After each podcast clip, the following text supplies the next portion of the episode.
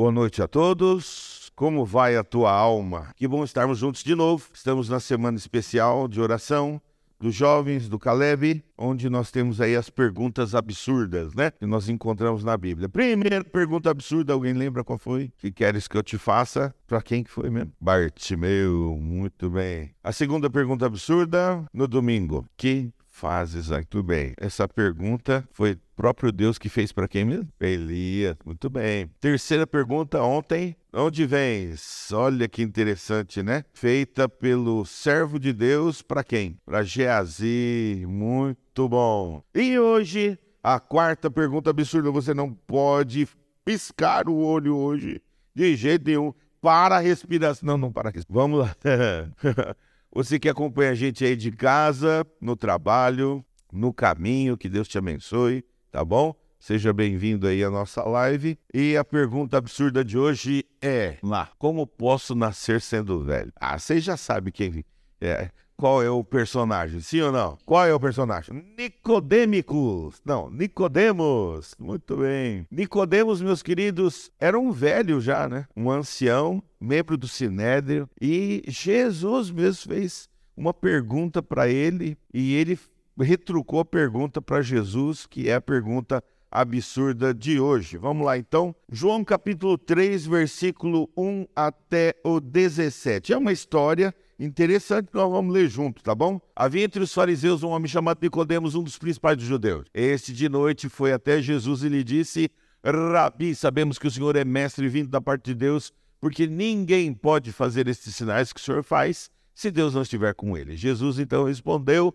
Em verdade, em verdade lhe digo que se alguém não nascer de novo, não pode ver o reino de Deus. Nicodemos perguntou: Como pode um homem nascer sendo velho? Será que pode voltar ao ventre materno e nascer uma segunda vez? E Jesus respondeu: Em verdade, em verdade lhe digo: quem não nascer da água e do espírito não pode entrar no reino de Deus. O que é nascido da carne é carne, o que é nascido do espírito é espírito. Não fique admirado porque eu vou por eu dizer, vocês precisam nascer de novo. O vento sopra onde quer, você ouve o barulho que ele faz, mas não sabe de onde ele vem, nem para onde vai. Assim é todo aquele que é nascido do espírito. Então Nicodemos perguntou: Como pode ser isso? E Jesus respondeu: Você é mestre em Israel e não compreende estas coisas? Em verdade, em verdade lhe digo que nós falamos do que sabemos e damos testemunho do que vimos, mas vocês não aceitam o nosso testemunho. Se vocês não creem quando falo sobre coisas terrenas, como crerão se eu falar sobre as celestiais? Ora, ninguém subiu ao céu, não ser aquele que de lá desceu, o Filho do Homem. E assim como Moisés levantou a serpente no deserto, assim também é necessário que o Filho do Homem seja levantado, para que todo o que nele crê tenha vida eterna porque Deus amou o mundo de tal maneira que deu seu Filho unigênito para que todo aquele que nele crê não pereça, mas tenha vida eterna. Porque Deus enviou seu Filho ao mundo, não para que condenasse o mundo, mas para que o mundo fosse salvo por ele. O texto é lindo, maravilhoso, sensacional. Só esse texto aí dá uma semana inteira de oração, mas hoje eu queria falar para vocês de uma forma bem simples a respeito desse cidadão aí, Nicodemo. Nicodemos, meus queridos, é, foi um fariseu membro do Sinédrio, mestre da lei, que, segundo o Evangelho de João, mostrou-se favorável a Jesus. Gente, naquele tempo existiam dois partidos principais que governavam politicamente Israel, ok? É, esses partidos políticos também eram partidos religiosos. Eram os saduceus e os fariseus, tudo bem? Fariseus eram os aristocratas, caras que davam volta em todo mundo, lábia, entendeu?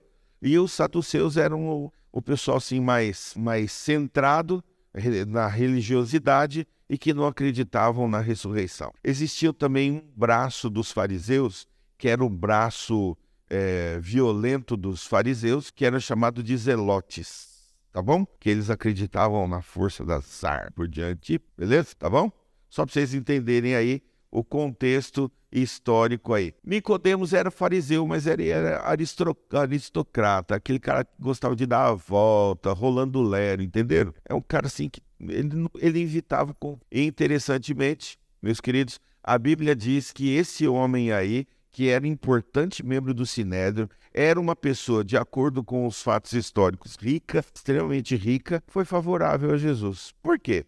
Hoje existem muitos Nicodemos no mundo e talvez até aqui nessa noite, nos acompanhando pela live ou aqui dentro. Então, veja, Nicodemos, meus queridos, é, talvez existam alguns Nicodemos aqui nessa noite conversando comigo ou até alguém que vá assistir mais para frente é, por quê? Existem muitas pessoas boas no mundo, mas são religiosas, são religiosas, não são seguidoras, religiosas. E pela sua religiosidade, elas tentam fazer tudo o que é correto. Vejam, Nicodemos aparece três vezes só em João, mas nada, acabou a participação na Bíblia. Na primeira, visita Jesus uma noite para ouvir os seus ensinamentos. Acabou de ler o texto aí.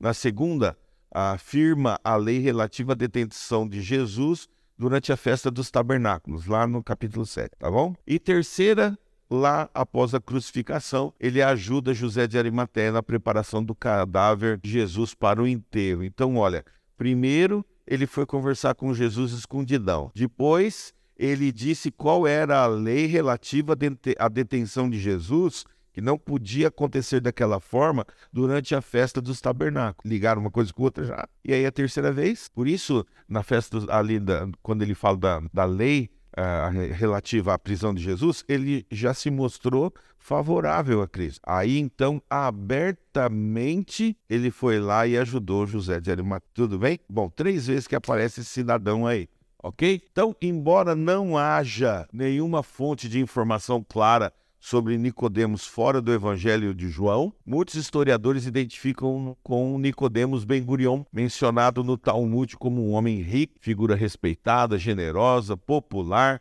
com reputação de ter tido até poder milagroso. Olha que interessante. A tradição cristã também afirma que ele foi martirizado no primeiro século, como seguidor de Cristo. Olha que coisa. Puxa vida, hein? Morreu como um discípulo. Vamos para o contexto da história aí, a gente vai entender melhor agora. Vamos lá. Este Nicodemos foi se encontrar com Jesus uma noite a fim de saber sobre os seus ensinamentos. Este Nicodemos aí, ele foi se encontrar com Jesus e esse encontro foi revelador, porque ele ouviu de Jesus uma coisa que todos nós sabemos, mas temos deixado de falar para as pessoas. É necessário ser. Será que eu estou falando para alguém nessa noite que anda deixando a missão de lado e fazendo até projetos sociais, tendo planos especiais para as pessoas que estão ao seu redor, mas esquecendo da mensagem que muda a vida das pessoas? É necessário nascer. Quando Nicodemos escutou isso da boca de Jesus, meus queridos, alguma coisa lá dentro do coração dele aconteceu ele foi literalmente abalado. Sabe por quê? Porque Nicodemos, amados, como membro do Sinédrio, ele provavelmente também, mestre da lei, ele provavelmente conhecia a verdade a respeito da vinda do Messias, do prometido de Deus. E ele sabia que este homem, nascido de mulher, deveria salvar o mundo. Os fariseus, os saduceus, os zelotes queriam que fosse um libertador de Roma, da escravidão. Mas Jesus se mostrou libertador do pecado. E Nicodemos, nesse encontro, entendeu. Então vamos para algumas lições desse, desse texto maravilhoso. Eu não quero ser exaustivo, vocês sabem disso. Vamos lá para as lições dessa noite, tá bom? Acompanhe aí comigo então. Primeira lição. Perdido dentro da igreja. Ei. Será que eu estou falando para alguém que está perdido dentro da igreja?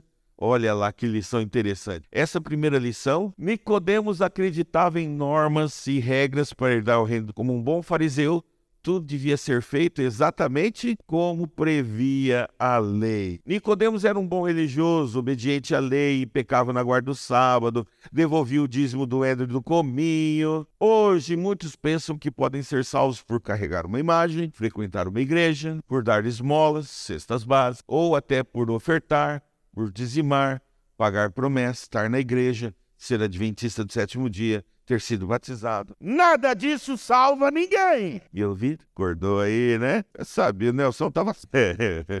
Cadeira. Queridos, Nada disso salva. Quem salva é uma pessoa. E essa pessoa é Jesus, que teve o um encontro. Assim, é possível estar perdido dentro da igreja, sim ou não? Misericórdia. É possível, gente? Infelizmente é? É, uai. Por que que é? Por que que é? Vocês nem sabem a pergunta, né? Volta. É possível estar tá perdido dentro da igreja, sim ou não? Por quê? Exatamente, meu povo. Infelizmente é possível estar tá dentro, dentro de uma igreja linda, maravilhosa, fantástica, cheirosa, igual a nós, e perdido, perdidinho da Silva. Por quê? Porque existem os que estão perdidos fazendo coisas erradas, enquanto ninguém vê, mas existe outra classe de perdido, aqueles que fazem tudo direito, cumprem aparentemente tudo que a igreja pede, vivem preocupados com os detalhes de regulamentos e normas, mas estão igualmente perdidos, como no caso de Nicodemo. Uma religiosidade tremenda, uma religião superficial, uma religião exterior. Paulo escreveu para Timóteo, capítulo 3, ciclo 5, que é para a gente foge. Por quê? Porque religiosidade, meus queridos, leva a gente. Não adianta estar dentro da igreja, meus queridos. Com todo respeito, eu falo isso, por favor não me entendam mal, né? Não adianta estar dentro da igreja, mas você está mexendo no celular enquanto eu. Não adianta estar dentro da igreja e fica conversando. Não adianta estar dentro da igreja, meus queridos, e ficar o tempo todo falando para o teu filho, para tua filha ficar quieto. Não adianta estar dentro da igreja e não aproveitar aquele momento que a igreja está te oferecendo, porque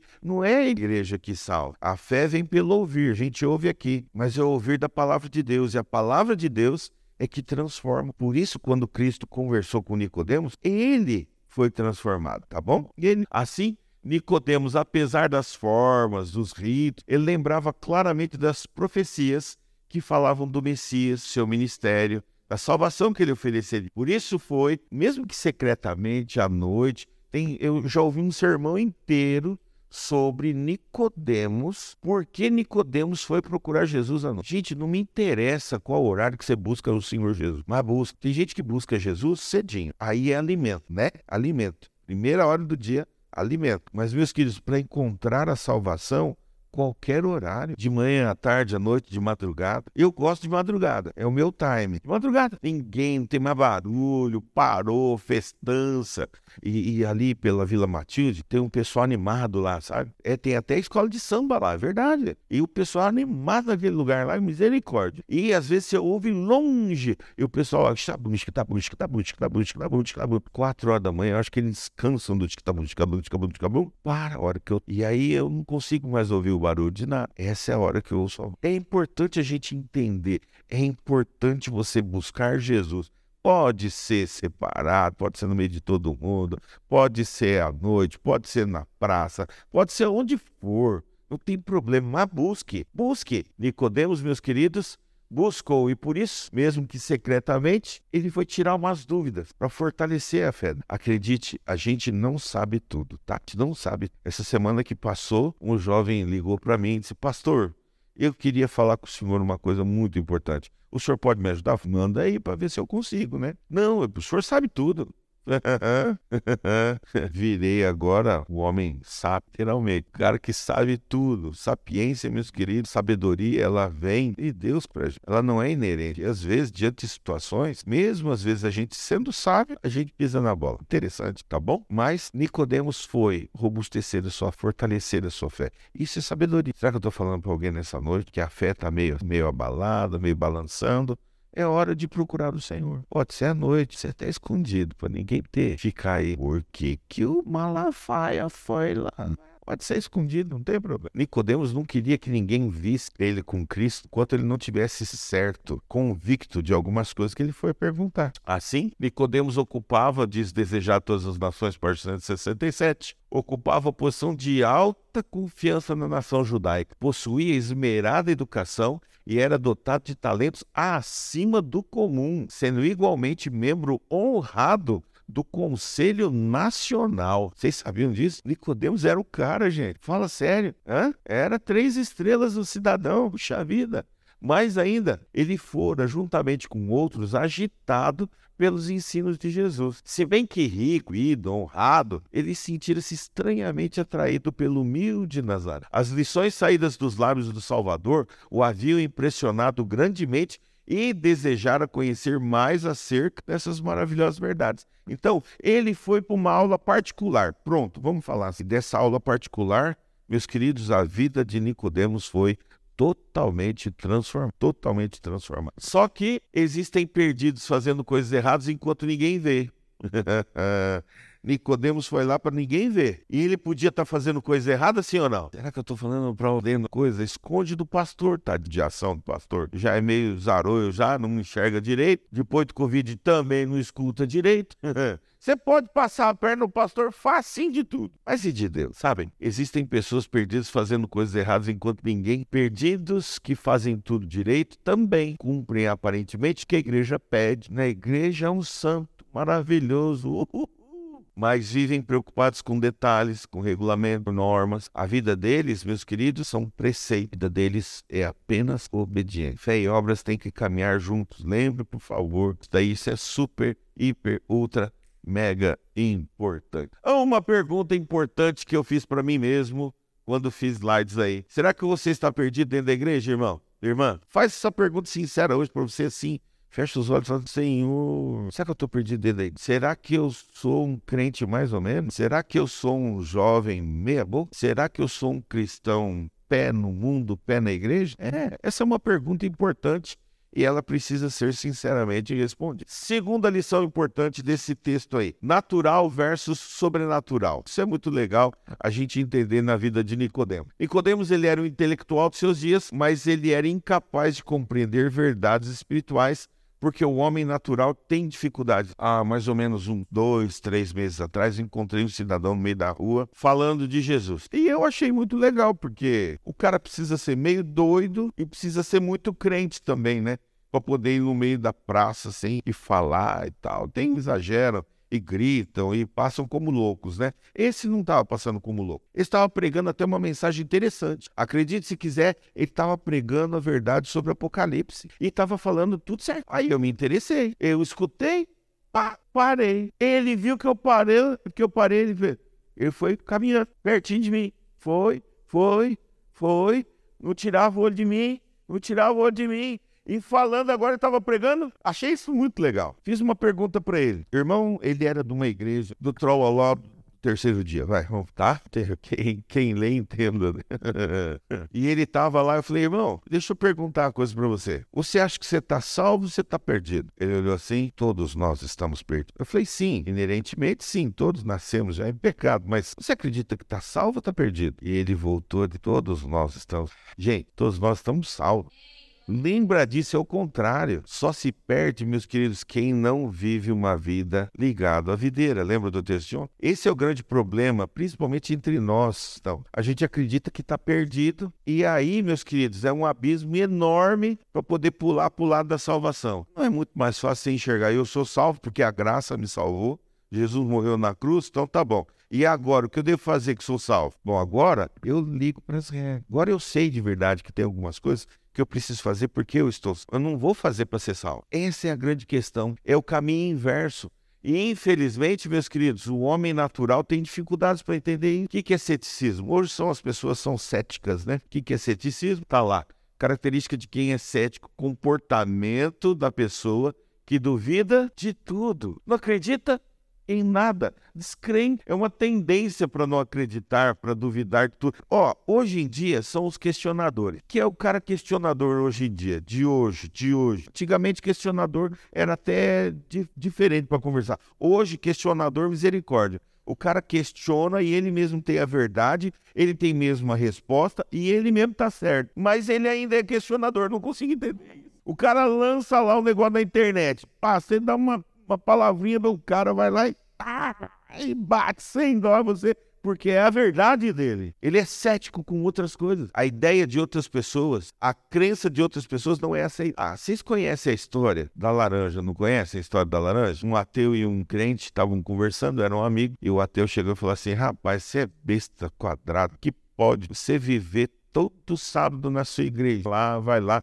Você acha que vai para o céu por causa disso? Rapaz, não. Você tem que experimentar a liberdade. Ele disse, rapaz, fala sério, começou a dizer. Você tem que experimentar o cristianismo. Veja, vamos supor, terminou de descascar a laranja e deu uma chupada. Sabe a tampa? Gosta da tampinha, não gosta? Não é? Ele pegou a tampinha, olhou para o cidadão e e a hora que a gente chupa a tampinha perto de alguém, todo mundo quer laranja, não é? Ele chupou e olhou para ele e disse assim: Vamos fazer. Já pensou? Vamos supor que você esteja. Deus não existe, uma baboseira e eu tapadão fui lá na igreja todo sábado. Tá, o que que eu perdi? Ah, você perdeu balada, você perdeu uhul. Tá, Uhum. Agora vamos supor que eu esteja certo. Que Deus existe, Ele quer que tenha uma vida feliz, até, mas que a gente ande em santidade diante dele. Todo aquele que nele crê será salvo. For verdade, eu não perdi nada e você, né? você tem que experimentar que essa latão tá. Hã? Vocês experimentaram assim só no pensamento, não foi? Aí o cara chegou e falou assim: Mas tá bom, vamos parar disso, me dá um pedaço dessa laranja aí. Mas ele pegou outra parte.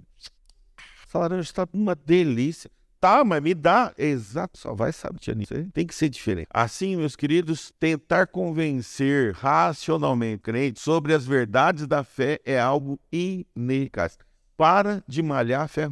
Não é, não. Ainda que ele se dê por vencido, todavia para nada isso vai adiantar, porque é necessário nascer de novo. Você precisa ter uma experiência com Deus. É a experiência com Deus que trouxe todos nós aqui nessa noite. Foi ou não foi? Cada um tem uma história de conversão, não tem? E se a gente deixar, a gente dá para escrever um livro, é muito legal. Cada um de vocês vai ser um capítulo. Olha, eu tava num dia lá numa balada, hora que eu saí, o carro capotou, foi parar não sei aonde, negócio do carro entrou aqui do lado, furou lá do outro, e todo mundo dizia, vai morrer. E eu entreguei minha vida para Jesus, e hoje eu tô aqui. Olha, experiência de vida com Deus. Isso, certo? Vamos lá, nascer de novo. Essa é a segunda lição. Terceira lição, vamos lá. Entrevista frutífera. Esse aí produziu frutos. Essa entrevista foi particular entre Jesus e Nicodemos. Muito legal, muito legal a gente entender que com medo de comprometer a sua posição, que era uma baita posição naquele tempo diante da comunidade, da sociedade, né? Ele decidiu-se por uma entrevista noturna, em segredo, desculpando-se com a ideia de que fosse ele abertamente, outros poderiam seguir o exemplo. Então veja que interessante, o cara era tão influente na sociedade, na comunidade onde ele vivia, que diante disso ele escolheu, essa poder, né? Ele escolheu ir conversar com Jesus sozinho, em segredo, sem, porque se alguém visse, Fó, se ele foi, eu vou também. Sabia que você também. Você sabia que tem gente que segue você? Existe uma pesquisa feita aí é, no ano de 2006, mais ou menos, entre cristãos do Brasil. Se a pessoa lembra, assim, se ela tinha ideia, se ela lembrava de alguém que gostava das suas palavras, daquilo que ela, que ela fazia, se tinha alguém é, que a seguia. Hoje, seguidor, né, é quase a vida de algumas pessoas. Mas naquele tempo ainda o negócio ainda estava engatinhando, né? Lembram disso, né? E aí, meus queridos, essa pesquisa que foi feita, tudo aí da América Latina, uma ONG, né? Descobriu-se que cada pessoa, pelo menos, cada um de nós tem pelo menos três pessoas que seguem cegamente. Presta atenção. Pelo menos três pessoas te seguem cegamente. Você sabia disso? Gente, que coisa maravilhosa de saber. Sabe aquela musiquinha pra onde a vaca vai e o boi vai atrás? Lembra? Não, quando eu fazia coisa errada, meu avô, na hora do almoço, ele almoçava e ia é, pra cadeira da, da área e ele enrolava um cigarrinho dele lá de palha e fumava. E quando eu fazia coisa errada, eu tinha que conversar com ele. Era o meu tribunal diário, né? E eu chegava lá e eu tinha que conversar com ele e ele, quando eu falava alguma coisa que eu fiz errado, ele olhava para mim aonde a vaca vai, o boi vai atrás, mas onde a vaca vai. O que, que ele estava querendo dizer isso com isso, né? Que coisa, né? Meu avô eu tinha quarta série primária. Ele apanhou de palmatória na mão esquerda porque ele era canhoto. Ele nem escrevia direito. Tinha muita consciência do que o mundo hoje. Mas ele já tinha jeitão dele, que a gente sabe hoje por uma estátua legal, muito legal. Nós influenciamos positivamente ou negativamente, diretamente, pelo menos, cada um de vocês. Alguns têm mais influência. E aí, hoje em dia, vivemos na época dos seguidores, né? Quantos seguidores você tem? Ah, eu tenho, eu tenho 5 mil seguidores. Eu tenho um milhão de seguidores, mas você influencia, querendo ou não, pelo menos três, três pessoas. Você pode mudar a vida de três pessoas. Gente, que coisa impressionante. As pessoas poderiam seguir o exemplo de Nicodemos e por isso ele tomou a decisão de ir à noite conversar com Jesus. Uau! Com medo de comprometer a sua posição, ele recuou ante a ideia de procurar Jesus abertamente. Eu, Nicodemos, príncipe dos judeus, em afinidade, em diálogo, em colóquio, em bate-papo aberto com um carpinteiro de um lugarejo desprezado como Nazaré, aquilo que você posta, aquilo que você fala, aquilo que você curte, aquilo que você comenta, repercute diretamente, em, pelo menos, dependendo do seu círculo de atuação, que você faz, aquilo cresce exponente. Para para pensar nisso, jovem. Irmão, irmã, pensa nisso. É muitos que a gente faz, influencia muitas. Bom, assim, chegasse sua visita ao conhecimento do Sinédrio, então, misericórdia, como haveriam de julgar a aristocracia judaica, a massa opulenta de Jerusalém, aquele homem que foi conversar com Jesus abertamente. Então, haveriam de censurá-lo, de criticá-lo de maneira mais áspera, com certeza. E ele, por vários motivos, então deixou que fosse uma conversa particular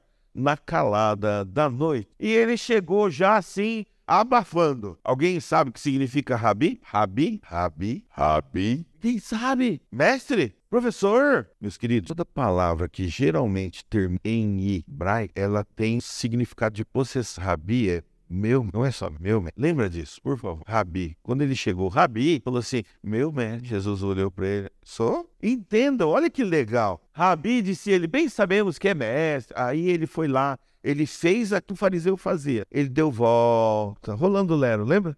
Ele foi lá, elogiou, né? Passou melzinho. Olha, sabemos que é mestre de Deus, que ninguém pode fazer mais. É, que tu fazes se Deus não for com ele. Ele estava elogiando Jesus para quê? Para depois enfiar o dedo na ferida. Muitos de nós temos essa técnica e fazemos isso hoje. Interessante, né? Nicodemos esperava, falando dos raros dons de Jesus como mestre, bem como do seu grande poder para operar milagres, preparar o terreno para uma entrevista que ele pretendia, uma entrevista ali para tirar o fôlego de Cristo. Nicodemos, com suas palavras, elogios, ele visava exprimir, despertar confiança. Ele não reconheceu Jesus como Messias, mas apenas como mestre. Existem muitas pessoas hoje em dia, talvez aqui comigo nessa noite, que reconhecem o Senhor Jesus Cristo como o mestre, mas não o dono. E é por isso que a gente tem esse conflito. E é por isso que a gente tem muitos altos e baixos. Sabe por quê? Porque o Senhor Jesus Cristo é o meu mestre, é o meu professor é o meu mentor, mas não é o dono da minha, da minha vida, cuido eu, obrigado. E eu faço o que eu quero. Então, para mim, eu não acho que portar de Valdão. Eu sei que você é meu ancião, amigão. Você é top. Mas, cara, de, de verdade, que Deus não olha para essas coisas de, sabe, de comer carne, de carne, de tomar café, de não tomar café. Não, ir no cinema, né? Deus não se importa com essas coisas. Quero que vocês entendam que quando eu falo isso, eu estou razoando com Deus. Eu coloquei Jesus como o meu mestre, o meu mentor, o meu guru, mas não o dono da minha. Se ele é o dono da minha vida, tem que fazer tudo do jeito dele. Nicodemos queria fazer do jeito dele. Aí é legal a gente entender. Jesus viu diante de si um indagador da verdade. Quantas pessoas já cruzaram a tua vida, passaram por você perguntando alguma coisa importante a respeito do céu, mas não tomaram uma posição ao lado. Você pode dizer algum nome hoje? Pensa, não fala. É uma pergunta retórica. Cuidado, não escapa aí, hein? Cuidado. Verdade. Quantas pessoas já passaram na nossa mão, vamos dizer assim, perguntando, indagando a respeito da verdade e a gente perdeu a oportunidade e a gente perdeu. Vocês se lembram de um rei que ficou doente de uma doença mortal e colocou pasta de figos na doença. Alguém lembra disso? Quem lembra do rei? Hum. Ezequias, meus queridos, ele foi curado. Foi o, o dia longo, lembra disso daí? Que voltou o sol. Lembra disso? É. E isso, os babilônicos, eles sempre observaram as estrelas. Eles perceberam um movimento diferente no universo, nas estrelas, nos planetas, e eles ligaram uma coisa com outra. Por quê? Aquilo aconteceu, um fato assim inusitado entre os astros no universo. E de repente chega a notícia de que Ezequias foi curado fora do comum, de uma forma fora do comum da sua doença, que era mortal. Eles ligaram uma coisa com outra, foram lá visitar Ezequias. Ezequias, meus queridos, teve a oportunidade de ar. Ezequias teve a oportunidade de mudar a vida daqueles babilônios. Ezequias talvez tenha sido a última oportunidade daqueles homens. Mas o que é que ele mostrou? São meu reino, é meu palácio, meu povo, minhas terras, meu tesouro. E ele se lascou. Por quê? Porque os babilônicos depois voltaram, anos depois, e tomaram tudo. Lembra disso, é importante a gente entender. Jesus viu diante dele o indagador da verdade. Alguns são sinceros, outros não. Mas Jesus coração. Assim, Nicodemos não é de conhecimento teórico, teológico, científico que você precisa, criar. Nicodemos, você precisa não é satisfazer curiosidade, debater pontos teológicos na internet, lá no Facebook, no no Instagram, no TikTok. Nicodemos, o homem natural precisa de regeneração, ele precisa de novo nascimento. Nicodemos, é necessário que você receba uma nova vida que haja mudança verdadeira de hábito, de palavras, de vestimenta, de pensamentos, para você receber um novo coração. O que, que adianta, irmãos? Irmãos, com todo respeito, eu falo isso com muito amor e carinho. Não me entendam mal, mas que adianta de verdade eu vir lá, eu sou transformado de uma banda de rock, de pagode, do que for eu venho e continuo cantando rock cristão, pagode cristão. Isso não existe. Uma mudança. E essa mudança não é por isso que a gente se veste diferente. Devia ser. É por isso que a gente fala diferente. Eu deveria falar. Uma vez cheguei aqui, que eu não sei aonde ainda, e irmãozinho gosta de andar no paro. E ando, ando um lado, para conhecer a né? E era um jovem. Esse jovenzinho chamava muita atenção porque ele falava bem e falava muito dentro da igreja. Aí andando um dia desse daí, eu vi ele andando, mais ou menos, né? Eu, mas era bonitinho ele andando. Parecia aqueles mano mesmo, sabe? E aí passou um cidadão perto dele, ele pá, pá, pá, pá, tchum, pá, pá, pá. E aí, mano, beleza, velho? E eu só de olho do outro lado da calçada.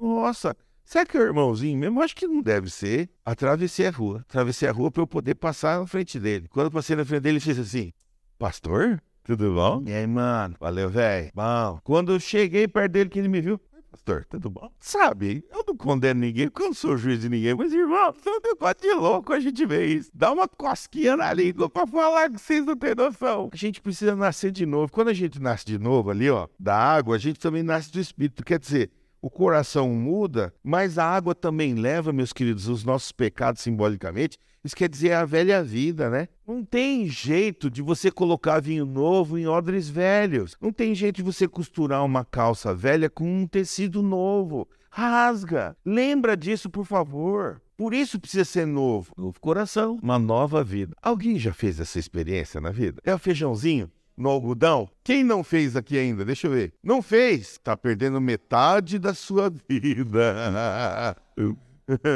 Faça, você vai ver que coisa mais linda do mundo. No algodão, ele nasce no algodão, sabe por quê? Porque existe poder de Deus que transmite vida. E ele transmite vida pra gente também mas a gente tem que estar tá ligado à água da vida. Se você não molhar o algodão, não nasce o feijão. Ele não tem água. Jesus é água da vida. Se tiver permeado dele, você muda, você muda. Eu tenho certeza que você muda. Eu mudei, eu era um trem, vocês não têm noção. É. Bom, ah, vamos lá. Próxima lição. A pergunta absurda de hoje. Vamos lá. Como posso nascer sendo velho? Gente, se tem uma coisa que me deixa chateado é eu encontrar uma pessoa que é falsa, mas é falsa com a nota de 3 reais. É verdade. Sabe por quê? Aquela pessoa que quer dar uma de João sem braço, Nicodemos, sabia a resposta, bandido.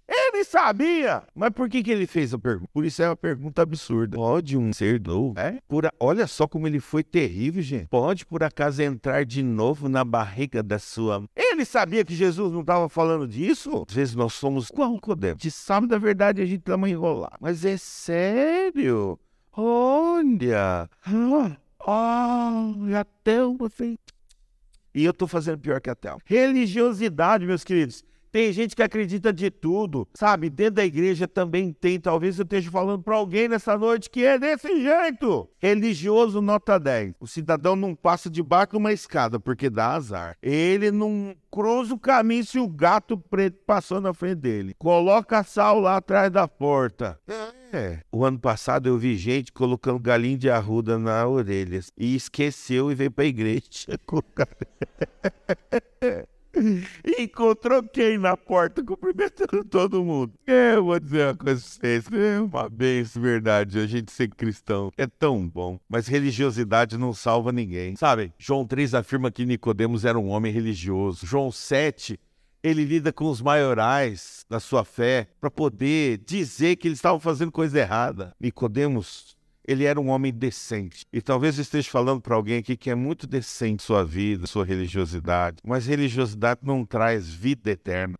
Religiosidade traz formalismo, frieza e desdém diante de alguma decepção. Né? Eu não posso falar uma coisinha que pronto, embicou, e fica. Isso é formalismo. Eu não sei lidar com as coisas de adulto. A gente ainda está no leitinho espiritual. É hora da gente comer um alimento mais forte, mais saudável, que muda a vida da gente. Assim, ser religioso não tem nada a ver. Eu posso ter o título que for. E hoje em dia tem cada título chique, né, para líder religioso, que é um negócio de louco. Não adianta nada. Religiosidade não leva ninguém para o céu. Sabe, eu coloquei aquele, aquele desenho ali, aquela figura, porque eu achei muito legal fazendo minhas pesquisas. Se você consegue ver, aquela figura fala de João, de Apocalipse 3:20. Eis que estou à porta e bato. Jesus está querendo entrar. Aí o povo lá dentro está dizendo o quê? Não, não deixa ele entrar não. Se ele entrar, ele vai mudar tudo. Não deixa. Eu ainda quero dizer para todo mundo que fui eu que doei esse banco. Por isso ninguém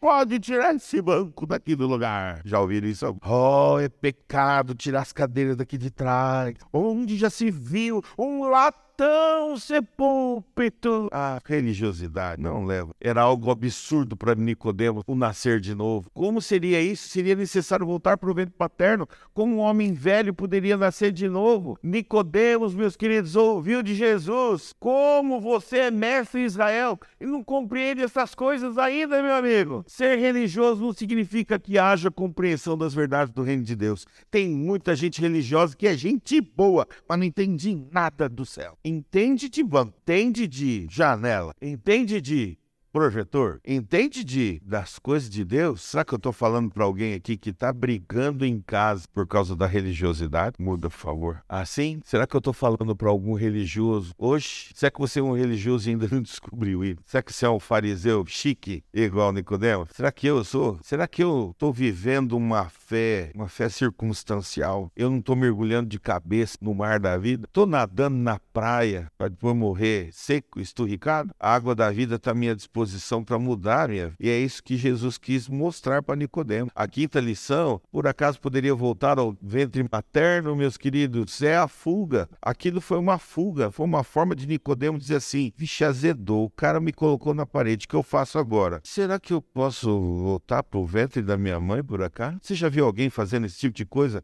Quando você aperta ela, ela foge, ela dá uma desculpa, ela contorna o rio para poder fugir da resposta que ela tem que te dar para a mudança que está diante dos olhos dela? Quantas vezes, meus queridos, eu tenho que fazer uma visita aí esses dias aí para um pai que não quer deixar o filho batizar porque ele tem 12 anos e diz que ele é muito novo batizar com 12 anos. Aí ele faz 14 e ele não quer mais saber de nada. Nem do pai, nem da mãe, nem de casa, nem da escola, nem muito menos da igreja. Porque hoje em dia, com 14 anos, nossos adolescentes, meus queridos, eles têm tantas opções de coisa boa que afasta de Deus. E começa em casa, com essa porcariazinha aqui, ó. Eles jogam um monte de coisa que tira a mente deles do céu. Já ouviu falar de um jogo que alguém já falou? Acaba com a espiritualidade, o cara só mata meio mundo. Outro, ai, vai construir alguma coisinha. Mas para poder mudar de nível, ele tem que ir pro inferno. Sabe, irmãos? Tem alguma coisa errada. As pessoas não falam mais a verdade. Eu sinto muito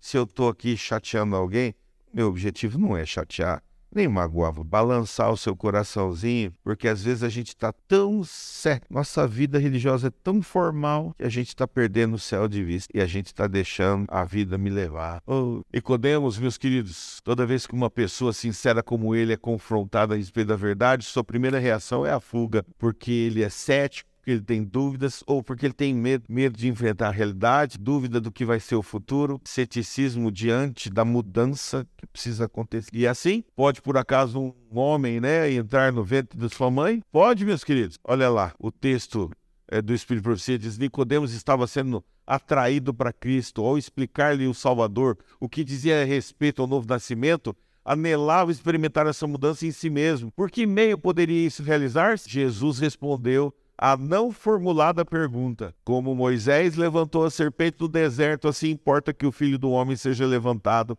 para que todo aquele que nele crê não pereça, mas tenha a vida eterna. Nicodemos estava lutando, mas o Espírito Santo já havia encontrado uma brecha no coraçãozinho dele. Agora o seu coração ardia diante das verdades proferidas por Jesus. A semente estava lançada. Será que eu estou falando para alguém hoje que tem seu coração ardendo diante das mensagens dessa semana? Está lutando contra o inevitável? É. É preciso entregar-se a Jesus para valer. Agora. É de cabeça mesmo. É um relacionamento assim, doido, louco, gostoso imensurável. É uma aventura inesquecível viver uma vida com Jesus. Não per, não falando. Assim, milhares existem hoje em dia que necessitam da mesma verdade ensinada a Nicodemos mediante a serpente levantada. Confiam em sua obediência à lei de Deus para se recomendarem né, ao seu favor, e quando são solicitados a olhar Jesus e crer que ele os salva apenas pela sua graça, exclamam: como pode ser isso? Quando eu falei aqui alguma coisa parecida, teve gente que fez assim, não, e cruzou seus. E as pessoas, quem estuda um pouquinho a respeito dos gestos, fala, sabe que isso é um sistema de negação. A pessoa está tentando se defender. Como pode ser isso? Como pode ser? Como a imagem feita à semelhança das serpentes destruidoras era erguida para a cura deles, assim a, a, muitos dos, dos, israelitas olhavam o serviço sacrificial como possuindo em si mesmo virtude para os libertar do pecado. Deus lhes desejava ensinar que esse serviço não tinha mais valor que aquela serpente de metal. Visava dirigir-lhes o Espírito para o Salvador, fosse para a cura de suas feridas, fosse para o perdão dos seus pecados, não podiam fazer por si mesmos coisa alguma, senão mostrar sua fé no dom de Deus. Assim, cumpria-lhes olhar e viver. Os que haviam sido mordidos pelas serpentes poderiam haver demorado a olhar, poderiam ter posto em dúvida a eficácia daquele símbolo metálico. Poderiam haver pedido uma explicação científica. Nenhuma explicação lhes era dada, porém. Deviam aceitar a palavra que Deus lhes dirigia através de Moisés. Recusar-se a olhar era morrer. Vou dizer uma coisa para vocês: quando as serpentes abrasadoras atacaram o acampamento de Israel, sabe o que aconteceu? O povo começou a morrer. E o desespero diante da morte surgiu, todo mundo gritava: Moisés, Moisés, e agora o que a gente pode fazer? E Deus disse: levanta uma serpente de bronze. Todo aquele que olhar para a serpente de bronze vai ser curado imediatamente. Só que a irmã White continua nesse texto, meus queridos. Ele é muito legal. Muitos, muitos, ela disse muitos morriam encostados em algum lugar com seus olhos embaciados, quer dizer, embara embaçados esbranquecido, mas não olhavam para ser porque achavam que aquilo era um ídolo. Depois, mais para frente, a gente sabe pela história e pelo texto bíblico que essa serpente ganhou um nome chamado Neustã e foi adorado por alguns. Mas naquele momento, meus queridos, era um símbolo que Jesus seria pendurado no madeiro coisa. A serpente era que estava mordendo ele. Não era o símbolo de Satanás. Era simplesmente símbolo daquilo que estava causando o mal e a doença para ele. E por isso ela foi pendurada. Vocês têm que olhar para a causa do seu pecado. Vocês têm que olhar para a causa da sua dor e da sua morte. Se vocês olharem para esta serpente, vocês serão salvos. Vocês têm que olhar agora para a cruz do Calvário, a causa da sua salvação. Olha para o Senhor Jesus na cruz do Calvário dizendo: Deus meu, Deus meu, por que o Senhor me desamparou? É porque o teu pecado estava sobre os ombros dele e fez separação entre Deus e Jesus, homem. Foi por isso que ele foi pendurado no madeiro. E diante dessa verdade, meus queridos, era só olhar e viver. Pode mudar. Olhai para mim e viver. É tão difícil assim? Pela contemplação. E a contemplação nada mais, nada menos é que olhar.